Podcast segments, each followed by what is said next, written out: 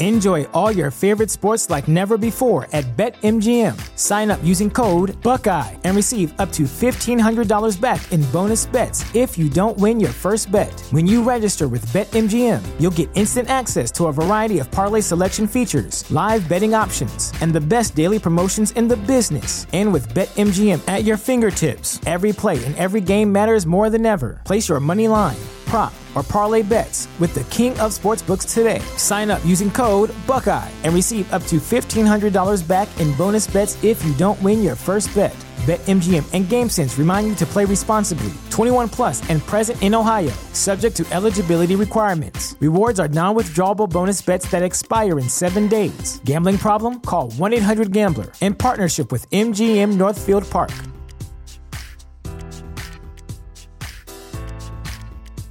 At Parker, our purpose is simple. We want to make the world a better place by working more efficiently, by using more sustainable practices, by developing better technologies. We keep moving forward. With each new idea, innovation, and partnership, we're one step closer to fulfilling our purpose every single day. To find out more, visit parker.com/purpose. Parker, engineering your success. Los criminólogos dicen que no existe el crimen perfecto. Lo que existe es el crimen mal investigado. Siempre, en cualquier investigación, aparece una pista clave que lleva hacia el asesino. Encontrémosla juntos, repasando este caso abierto. Hola a todos, mi nombre es León y en cada video repasaremos todos los detalles de los más terribles casos criminales.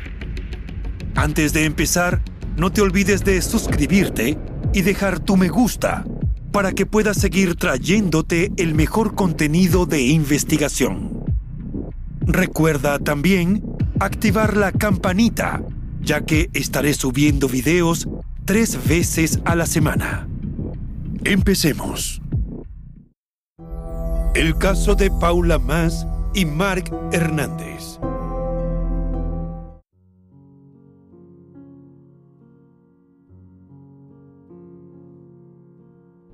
Paula Más Ciruela y Mark Hernández López eran una pareja de veinteañeros que amaban la vida y la naturaleza.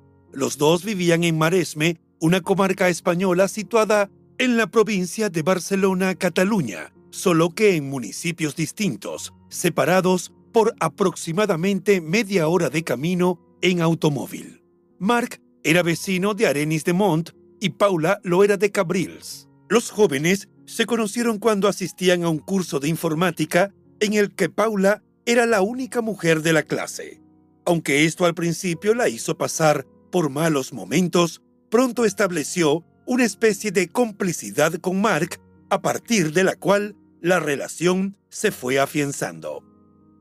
En Arenis de Mont, Mark era todo un personaje local, a quien muchos recordaron como el chico que andaba siempre a bordo de su moto.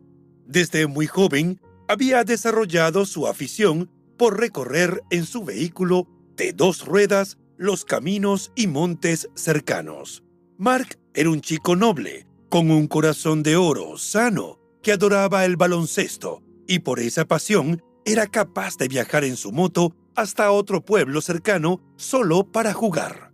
Todo el mundo lo conocía porque participaba en muchas de las actividades que se organizaban en Arenis de Mont, como por ejemplo los campamentos de verano para los niños y jóvenes del pueblo. Allí, además de su solidaridad, sacaba a relucir su pasión por la naturaleza, que lo llevó a estudiar un grado de técnico forestal en Casa Shifra, una escuela especializada en el área. Llegar a ese punto no fue fácil para Mark, quien antes había visto frustrado su sueño de ser piloto, cuando una dislexia diagnosticada tardíamente hizo que perdiera confianza en su capacidad para estudiar y que se apartara de los libros. Su decepción fue tan grande que, además de dificultar que siguiera adelante académicamente, se volvió tímido y retraído. La llegada de Paula a su vida lo ayudó a superar esta situación. Él se sintió renovado y fue cuando decidió formarse para ejercer una actividad que estuviera relacionada con el medio ambiente. Mark pretendía convertir su pasión por la naturaleza en el impulso de su existencia. Conocía la región como la palma de su mano y trabajar como técnico forestal era, en cierto modo, su manera de cuidar el entorno que tanto amaba. Para el momento en que tuvieron lugar los hechos a los que vamos a referirnos en breve, Mark estaba desempleado y buscaba un trabajo en la zona para poder estar cerca de sus padres, de su hermana y de su novia. Paula era una chica encantadora, sonriente, que amaba a los perros y le prestaba especial atención al suyo, que generalmente la acompañaba en las excursiones con sus amigas. Ella era el alma del grupo, siempre tenía ideas para disfrutar con sus allegadas y era la que hacía los planes y entusiasmaba a los demás. La joven tenía un Opel Zafira azul con asientos abatibles que le permitía dormir en su interior durante sus paseos. Las personas de su círculo cercano la describieron como una joven ordenada, que llevaba un control riguroso de lo que le interesaba mediante elaboradas listas que le divertía hacer. Y llevaba un registro de sus actividades en un cuaderno azul. Además, anotaba pensamientos y letras de música en hojas sueltas que usaba para adornar las paredes de su cuarto. La joven tenía seis meses trabajando en el Carpe Pizza de Vilazar de Mar e impartía clases de refuerzo a alumnos de primaria. Desde que ella y Mark se conocieron y empezaron a salir, se sentía inmensamente feliz y consideraba que estaba pasando por un gran momento en lo personal. Según una reseña del diario La Vanguardia, Mark y Paula tenían cuatro años saliendo juntos, pero llevaban su relación con mucha discreción. De hecho, aunque sus familiares sabían del noviazgo, ninguno de los dos conocía a los padres del otro. Según las personas del entorno de él, su relación con Paula lo había ayudado a centrarse y le había hecho muy bien. Aquellos que conocían a la pareja decían que eran tal para cual, y sus amigos más cercanos hasta les pusieron los apodos de Piúa y Putu, como una forma cariñosa de llamarlos. Poco antes de agosto de 2017, los dos se habían presentado a una entrevista para trabajar de agricultores en una granja a cambio de vivienda y comida, pero no fueron seleccionados. Como juntos se sentían invencibles, ese revés no los desanimó y la idea de seguir probando suerte los tenía ilusionados. Por esa misma época, Mark se había comprometido con un tío para ayudarlo desde casa con las finanzas de un negocio de compra y venta por Internet. Pero antes de ponerse en marcha con ese proyecto, tenía planes con su novia con quien solía hacer excursiones en las que pernoctaban en la parte trasera del auto de ella. Los novios se prepararon para ir de paseo el 23 de agosto de 2017. En esa ocasión, iban al pantano de Susqueda, un embalse de unas 500 hectáreas ubicado en Girona. Si bien Mark no conocía la zona, estuvo consultando cómo llegar en el ordenador de su casa para trazar bien la ruta a recorrer. Querían quedarse en un paraje que les parecía idílico, remoto y poco poblado, y navegar las aguas verdosas de la represa con el kayak de Mark. El destino que habían elegido Paula y Mark era considerado de gran belleza, pero el acceso era complicado, pues tenían que recorrer una carretera llena de curvas que se transformaba en un camino de tierra bastante difícil de transitar. Sin embargo, los aventureros pensaban que lo que les esperaba al llegar hacía que el complicado trayecto valiera la pena. Pero el lugar que escogieron no era seguro. Se trataba de una zona de caza mayor que atraía a cazadores con licencia y a los furtivos. Además, había unas cuantas granjas abandonadas, algunas de ellas reutilizadas por gente sin hogar. El plan de los chicos incluía dormir dos noches fuera de casa. La primera la pasaron en el estacionamiento del bar La Parada, en el que permanecieron desde las 1.30 horas de la madrugada hasta las 9.30 de la mañana del 24 de agosto. Los familiares de los chicos trataron de comunicarse con ellos varias veces a lo largo del día y sus teléfonos aparecían desconectados. Tal vez habían decidido apagarlos como parte de su plan de descanso, pero cuando al llegar la noche, Paula seguía sin escribir, sin atender las llamadas, sus padres supieron que algo había ocurrido y decidieron dar aviso a las autoridades. Por su parte, los padres de Mark esperaron dos días, al cabo de los cuales llamaron a la Oficina de Atención al Ciudadano para denunciar su desaparición. Las autoridades comenzaron una intensa búsqueda en los alrededores y en el embalse, que involucró distintos organismos de seguridad y de rescate. El pantano fue rastreado por los buzos de los mozos de escuadra, los bomberos de la Generalitat y la Guardia Civil. Mientras tanto, los investigadores se paseaban por varias hipótesis que incluyeron la posibilidad de que la pareja hubiera decidido fugarse. Días más tarde, los bomberos de la Generalitat localizaron el vehículo de Paula dentro del pantano.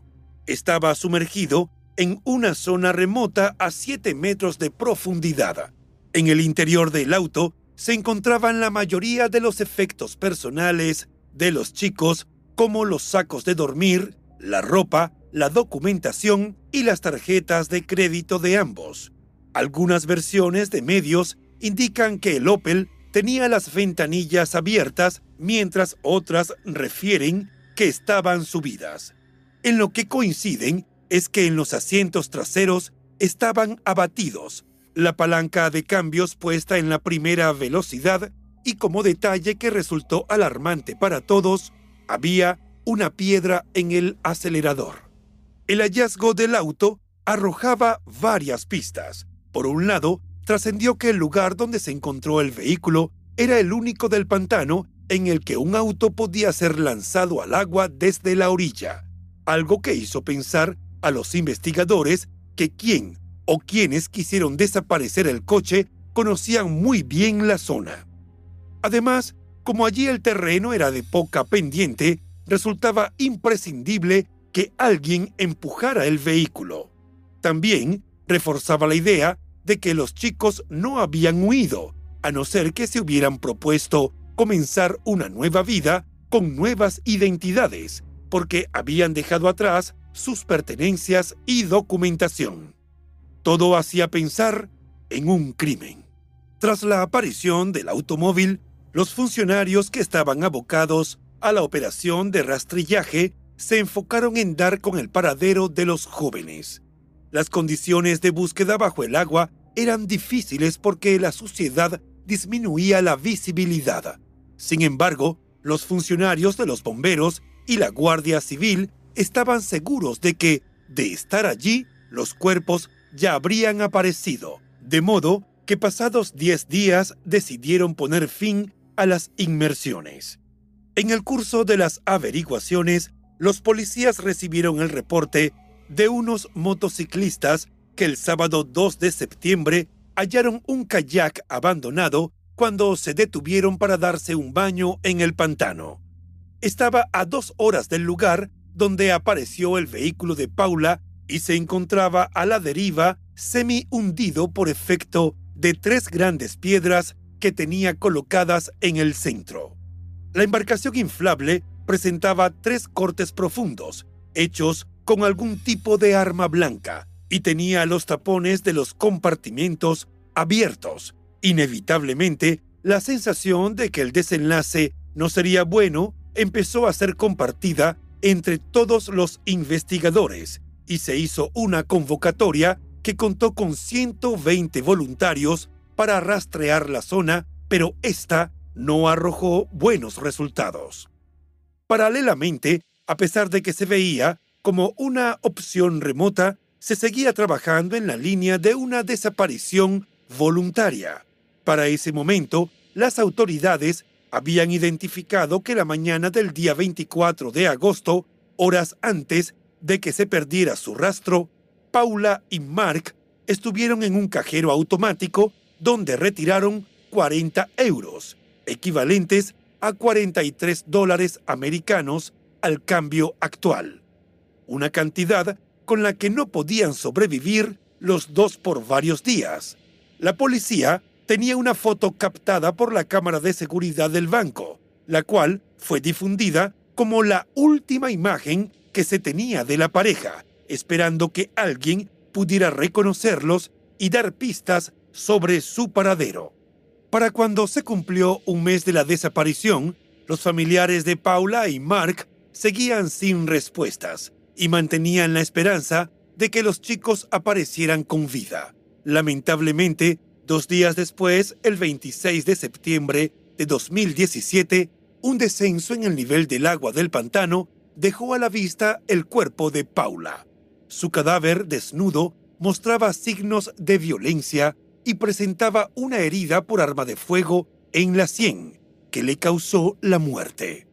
El estado de los restos hizo imposible determinar si la víctima había sido agredida sexualmente. Los investigadores continuaron el rastreo en la zona y poco después hallaron el cadáver de Mark a unos cuantos metros de distancia.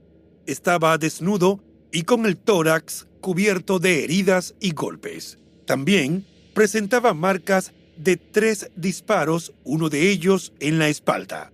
El asesino o los asesinos se habían tomado el tiempo para hacer que se hundiera. Tenía su mochila enredada entre los brazos, con la ropa que llevaba puesta el día de su desaparición y unas piedras pesadas en su interior para hundir el cuerpo.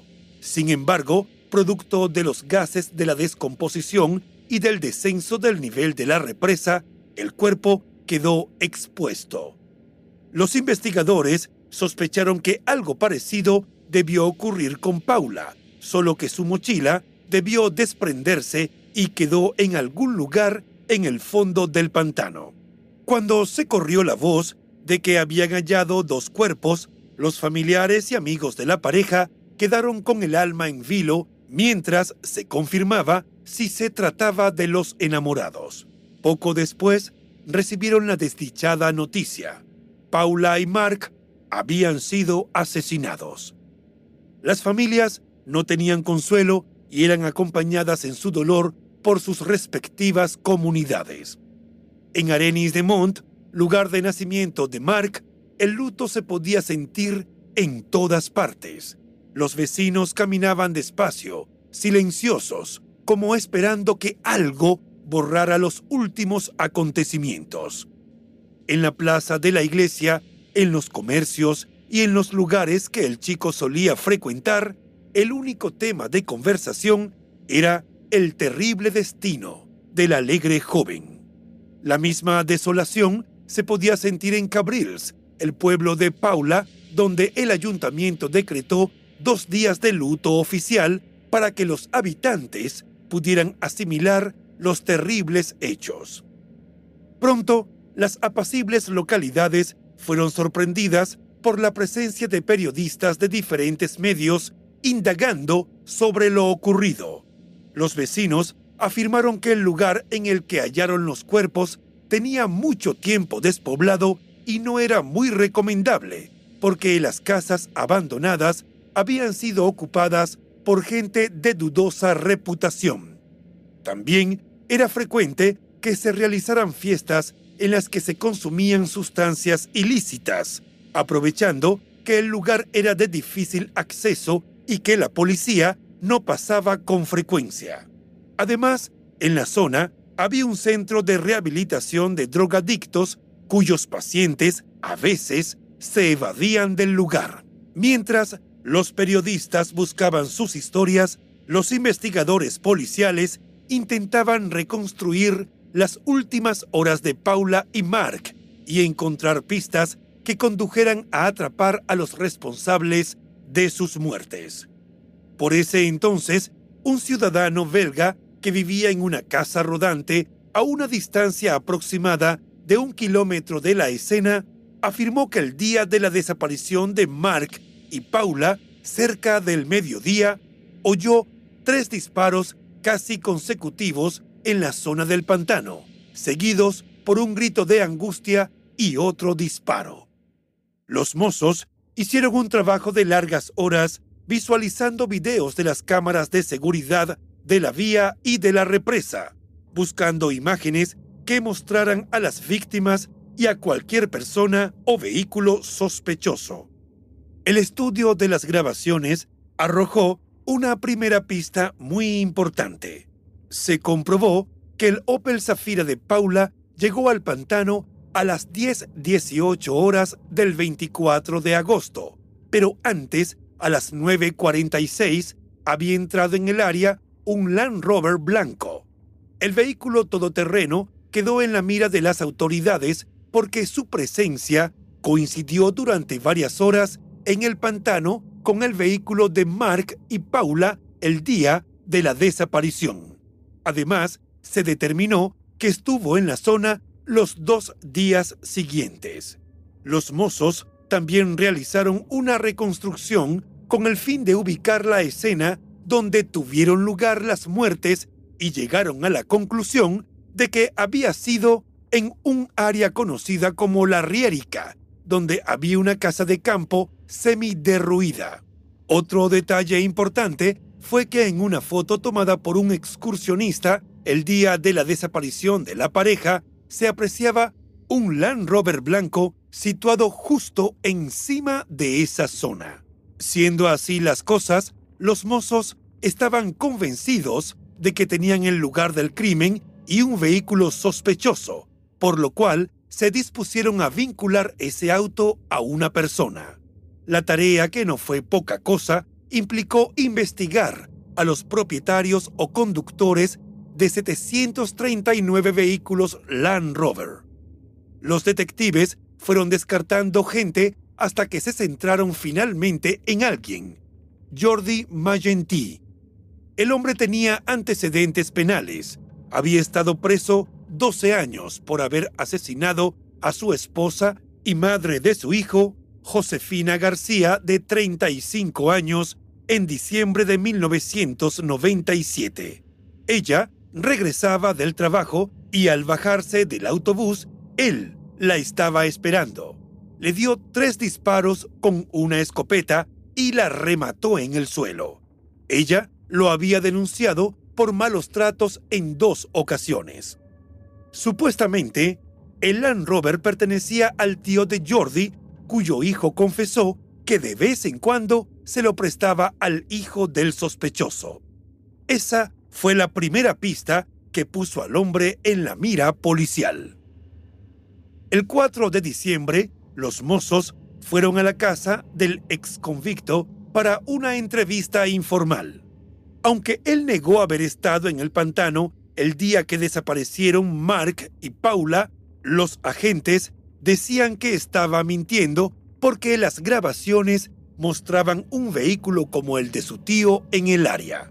Además, conocía muy bien el entorno porque solía pescar cerca de la Riérica y los geólogos consultados durante la investigación determinaron que una de las piedras usadas como lastre en la mochila de Mark pertenecía a la edificación semiderruida que había en el lugar. Otro detalle era que el hijo del sospechoso, quien se llama igual que su padre, tenía un sembradío de marihuana en la zona. Según la hipótesis de los mozos de escuadra, el hombre había pasado por la plantación de su hijo y por eso iba armado.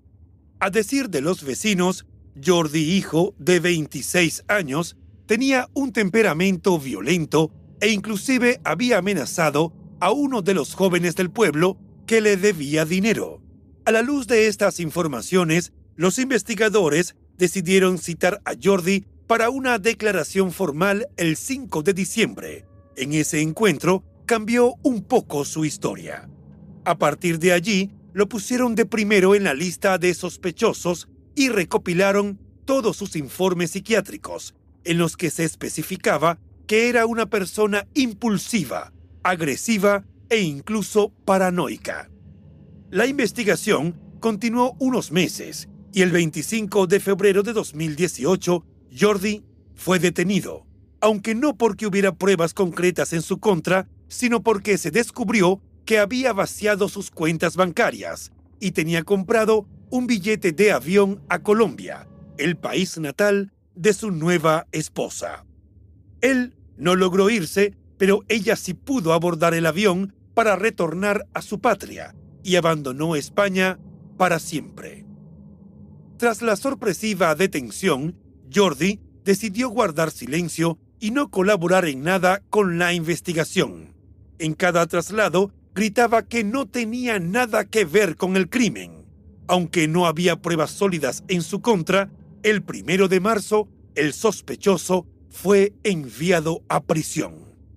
Tras permanecer nueve meses privado de libertad en forma preventiva, la audiencia de Girona consideró que los indicios en su contra eran insuficientes y lo dejó en libertad provisional con cargos en diciembre de 2018. Cuando llegó el año 2019, el caso seguía abierto, pero estancado.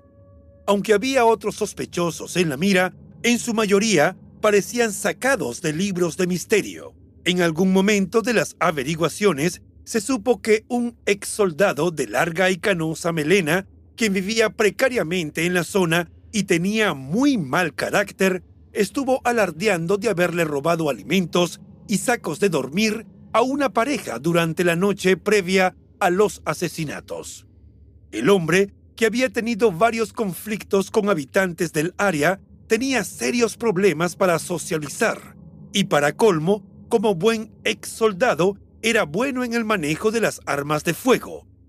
A pesar de esto, la policía lo descartó y posteriormente, cuando quisieron contactarlo, se había marchado y nadie sabía dónde estaba.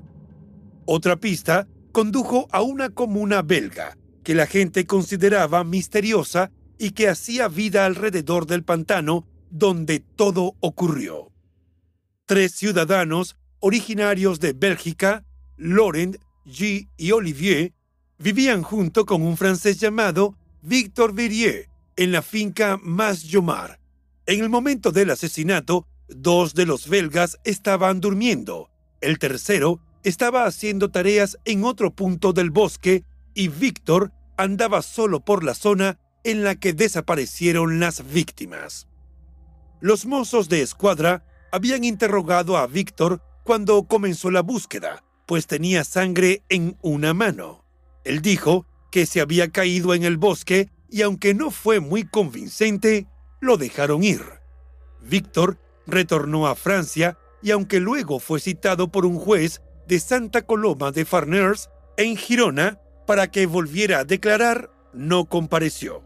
También fueron consideradas personas de interés dos jóvenes campistas de barbas pobladas que estuvieron varios días en los alrededores del pantano. Ellos les dijeron a los lugareños que procedían de Maresme, el mismo lugar del que eran Mark y Paula, pero no mencionaron conocerlos. Ellos relataron que la mañana de la desaparición vieron a un francés salir corriendo de la zona del crimen y subirse en una barca. De acuerdo con otra versión, un testigo habría dicho que los dos jóvenes con barba discutieron en términos bastante fuertes con una pareja sin identificar, lo que habría ocurrido poco antes del asesinato. A ellos también se les perdió el rastro. Otro personaje sospechoso fue un hombre de nacionalidad búlgara llamado Ivo, a quien todos conocían en la localidad y vivía de desvalijar autos. Siempre andaba en un Audi A3 que, según testigos, fue avistado por la zona durante los días previos a los crímenes de Paula y Mark. Pero tiempo después se supo que a Ivo no se le volvió a ver. Los investigadores también tuvieron en la mira a Simona Venkova, una camarera del restaurante La Parada, quien supuestamente fue la última persona que vio a Mark y a Paula. Según su relato, tras dormir en su auto en el estacionamiento del bar, Los chicos entraron al establecimiento al día siguiente, pidieron agua e instrucciones para llegar al pantano de Susqueda. Ella les dio cuatro pistas y se marcharon. Sin embargo, la policía desestimó su testimonio por considerarlo irreal. Ella dijo que llevaban el kayak sobre el techo del auto, cuando se trataba de una embarcación inflable que iba dentro del vehículo. Nunca se supo por qué ofreció esas declaraciones. Otro personaje del pantano de Susqueda que fue considerado de interés por los mozos fue Bartomé Soler, un carpintero de Santa Coloma de Farners, que hacía años vivía solo en el lugar porque prefería el contacto con la naturaleza que estar rodeado de gente. El día de los crímenes, el hombre, obviamente, estaba en la zona, pero dijo que no había escuchado disparos y que si los oyó no les dio importancia porque siempre había cazadores. Aunque los mozos pensaron que daría un testimonio de gran ayuda, fue poco lo que aportó. El hombre murió tiempo después, por lo cual, si sabía algo, se llevó el secreto a la tumba. Lo cierto es que siguió pasando el tiempo y pese a haber tenido diversos sospechosos, no se produjo ningún arresto aparte del de Jordi Magentí. Su abogado siempre se quejó de los supuestos errores en la investigación. Dijo que la policía se centró solo en Jordi y perdieron tiempo que habría sido valioso para identificar y tomar declaraciones a muchas de las personas que ya no estaban cuando quisieron localizarlas. Otra de las críticas a la investigación hicieron referencia a que supuestamente Google ofrecía datos sobre los teléfonos de Paula y Mark, que sugerían un recorrido muy distinto al que indicaron los investigadores. En 2021, Tura Soler, una periodista con más de 30 años investigando sucesos perturbadores en España, publicó un libro titulado A orillas del pantano, en el que revisa exhaustivamente el crimen. La periodista dedicó incontables horas a recorrer el pantano y entrevistar a decenas de personas. Con los datos que manejaba, opinó que a Jordi se le consideró culpable desde el día 1 por tener sobre sus hombros el peso del asesinato de su esposa, pese a ser un delito por el que ya había pagado. Tura evaluó todo lo que sabía del caso y dijo que de las más de 150 pruebas de ADN que se hicieron, ninguna situaba al sospechoso y a las víctimas en el mismo lugar. Tampoco se sabía exactamente dónde se cometió el crimen, qué arma se usó y cuál fue el móvil. También lamentó que Barthomeu, el carpintero, hubiera muerto, porque ella pensaba que sabía más de lo que había dicho. Por insólito que pueda parecer, tras esas declaraciones de Tura, en marzo de 2021 fue hallada una libreta que guardaba Bartomeu en su cabaña, donde anotaba las matrículas y las marcas de los vehículos que circulaban por la zona. En algunos casos, complementaba las notas con otros datos, como el nombre del conductor o con comentarios sobre el talante de los visitantes, en los que decía si eran personas en las que se podía o no confiar. Del total de 30 matrículas anotadas, 3 se corresponden con vehículos Land Rover Defender, el mismo que aparecía en las grabaciones de las cámaras de seguridad cuando los jóvenes fueron vistos por última vez. Sin embargo, ninguna de esas matrículas coincidió con la del Land Rover que conducía Jordi cuando iba a pescar al pantano. Estas últimas informaciones fueron publicadas por un famoso diario de Cataluña que no ha abandonado el caso de Paula y Mark. En junio de 2021, ese mismo medio dio a conocer que habían encontrado un nuevo testigo. Se trataba de Ciel Schenkel, un joven que se encontraba próximo al lugar de los hechos el día del crimen, a quien nunca antes se le había citado a declarar, porque en el momento del suceso era menor de edad. Ciel que residía en Francia en 2021, aseguró que oyó disparos y gritos. Según el medio, con su testimonio, ascendía a siete el número de personas que dijeron haber escuchado disparos el día que desaparecieron Mark y Paula. En abril de 2022, el caso recobró notoriedad cuando los investigadores informaron que buscaban expertos en sonido para averiguar de dónde podrían provenir los disparos que los testigos oyeron el día del crimen.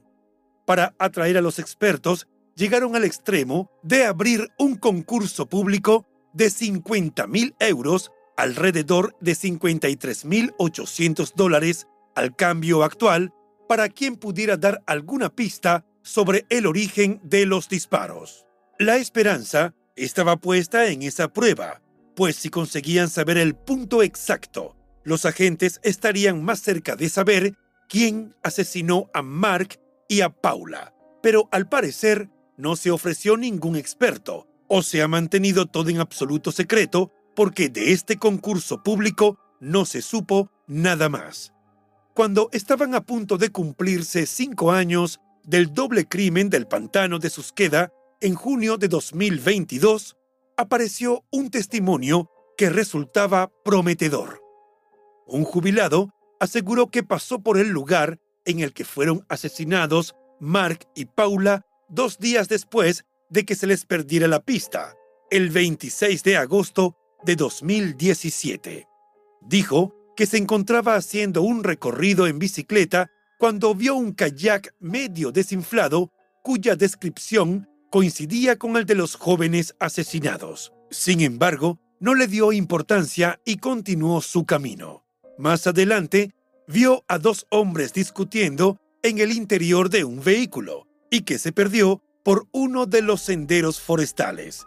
El testigo dijo que el auto podría ser un Peugeot 106 o un Ford Fiesta de color blanco sucio o gris. El hombre dijo que luego de ver información sobre el caso a raíz del libro de Tura, rememoró ese día y decidió contar su experiencia a las autoridades. La periodista Tura es una de las pocas personas que en 2023 siguió hablando del crimen y del proceso de investigación que sigue abierto y tiene como único acusado a Jordi, quien está en libertad condicional. A casi seis años de la muerte de Paula y Mark, abundan las teorías y especulaciones sobre el caso. Hay quienes piensan que los jóvenes fueron testigos sin quererlo de algo que no deberían haber visto y les hicieron pagar con su vida. Tras años de investigación sin un cierre, siguen siendo más las preguntas que las certezas. Los excepcionales y amorosos jovencitos que tenían un futuro prometedor por delante viven en el recuerdo de sus seres queridos y de dos comunidades que siguen llorando por ellos y clamando justicia.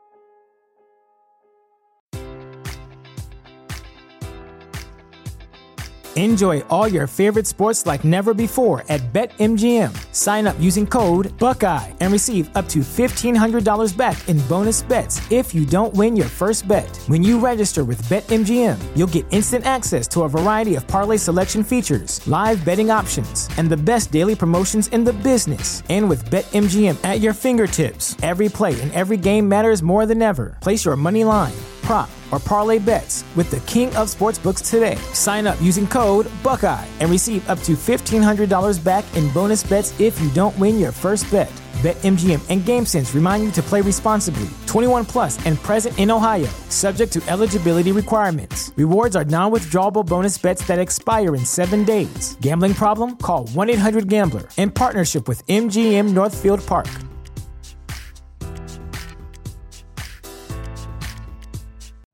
You know how to book flights and hotels. All you're missing is a tool to plan the travel experiences you'll have once you arrive. That's why you need Viator. Book guided tours, activities, excursions, and more in one place to make your trip truly unforgettable. Viator has over 300,000 travel experiences to choose from. Everything from simple tours to extreme adventures and all the niche, interesting stuff in between. So you can plan something that everyone you're traveling with will enjoy. Real traveler reviews give the inside scoop from people who've already been on the experiences you're considering. So you can plan with confidence. Free cancellation helps you plan for the unexpected. And 24 7 customer support means you can travel worry free. Download the Viator app now and use code Viator10 for 10% off your first booking in the app. Find travel experiences for you. Do more with Viator.